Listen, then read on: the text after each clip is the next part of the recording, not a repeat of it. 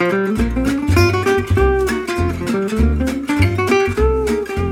lovely people of the internet. Welcome back to Walk and Talk Level Up. I'm Livia Pond, but you can call me Liv. I'm so glad you decided to join me today. Constant contact with English is incredibly important to ensure you're learning and retaining whatever you're learning. Here in this podcast, you put your listening and comprehension skills to the test while improving and working on your pronunciation skills. Before we jump in, let me just remind you to head over to fluencytv.com if you're listening to us through a streaming platform. On our content portal, you'll find thousands of lessons, more podcasts, and in the description of this episode, you'll find a section to expand your vocabulary so you can't miss out. It's fluencytv.com. Okay, let's get started. We're going to listen to a conversation between Eric and John.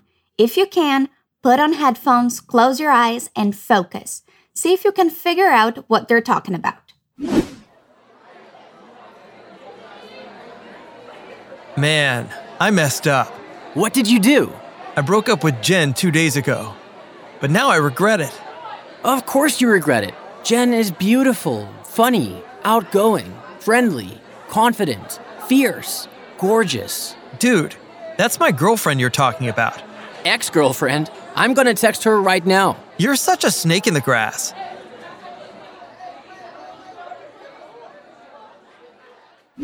How much did you understand of that? Listen again, and this time try to find out what mistake John made. Man, I messed up. What did you do? I broke up with Jen two days ago, but now I regret it.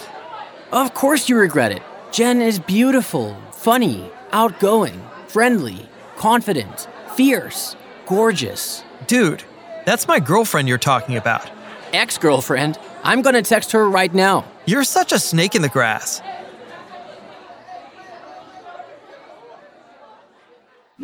It seems like John ended a relationship and now he feels like he shouldn't have, that it was a mistake.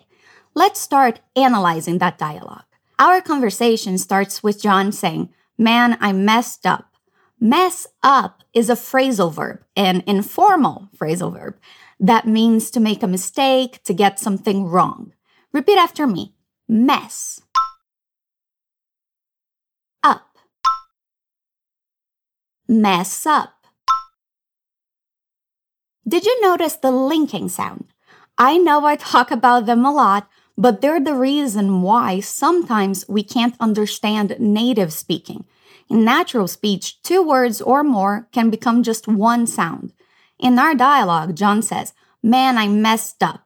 He's using the past tense to indicate that he made a mistake in the past.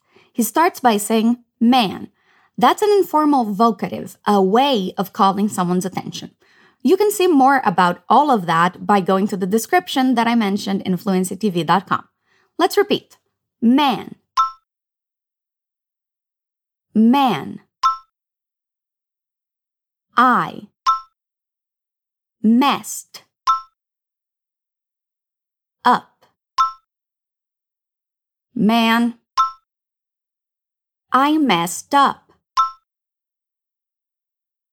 Man, I messed up.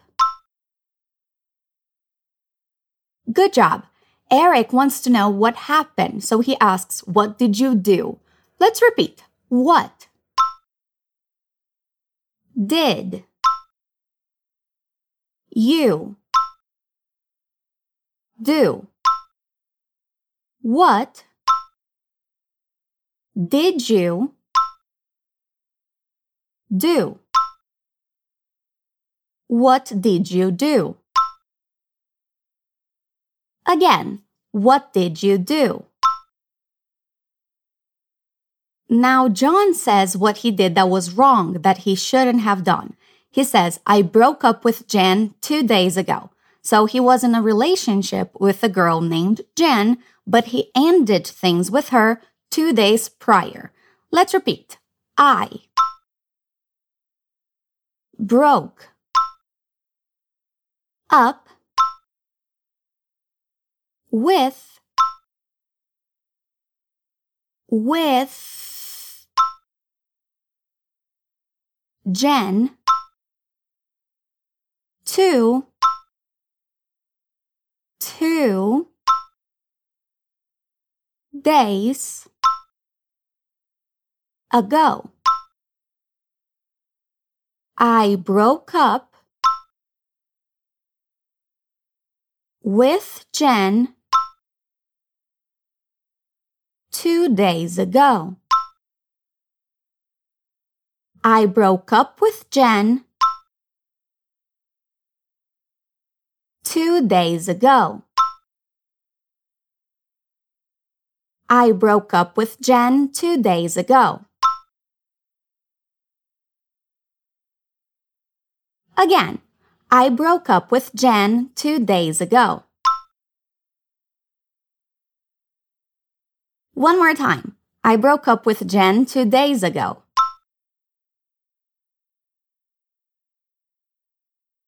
Awesome. He continues saying, but now I regret it. So he changed his mind about breaking up with her. Repeat, but. Now. I regret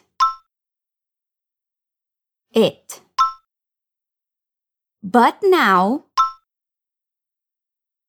I regret it. But now I regret it.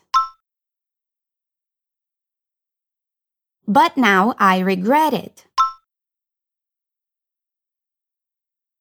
Eric answers saying, Of course you regret it. Jen is beautiful, funny, outgoing, friendly, confident, fierce, gorgeous. Wow, that's a lot of compliments. Let's repeat the first sentence he says. He says, Of course you regret it. Repeat after me. Of. Course. Of course. You regret it. Regret it. Of course, you regret it. Of course, you regret it.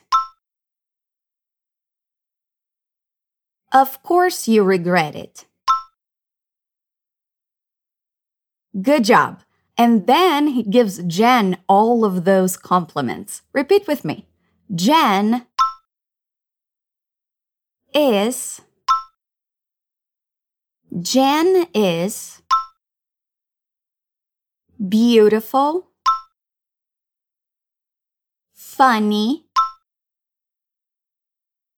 outgoing. An outgoing person is someone who gets along with everyone who's not shy. Repeat outgoing. Jen is beautiful, funny, outgoing, friendly, confident, fierce. A fierce person is someone who has a lot of intensity. Repeat fierce. Jen is beautiful, funny, outgoing, friendly, confident, fierce, gorgeous, gorgeous. Jen is beautiful, funny, outgoing, friendly, confident, fierce, gorgeous.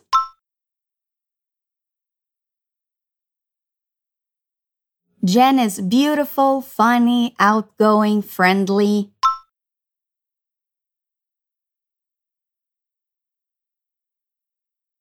Confident, fierce, gorgeous.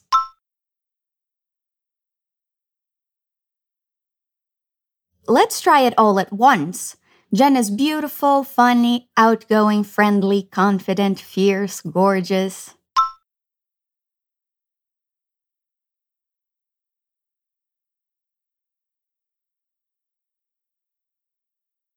Again, Jen is beautiful, funny, outgoing, friendly, confident, fierce, gorgeous.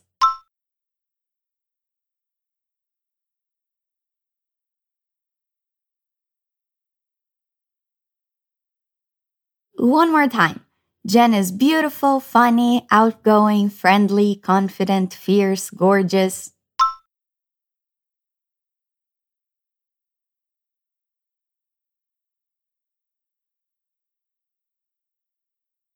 Good job!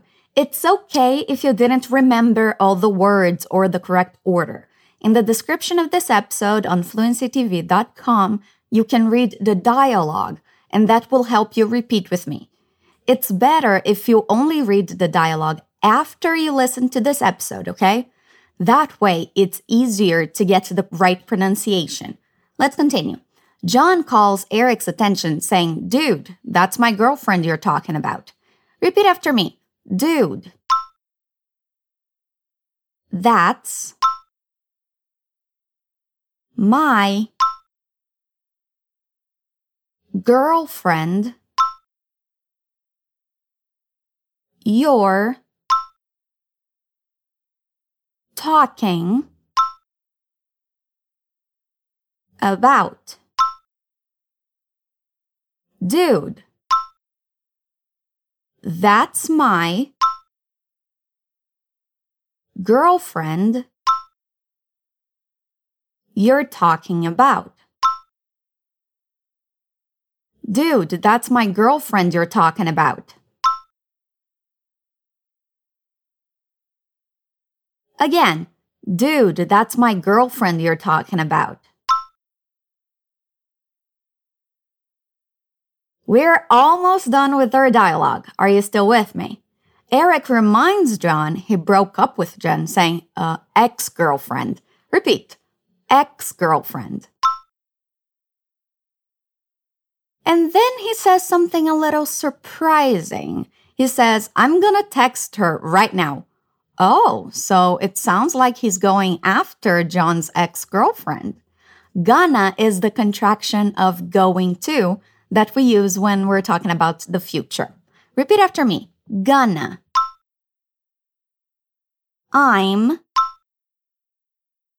gonna text her right now. I'm gonna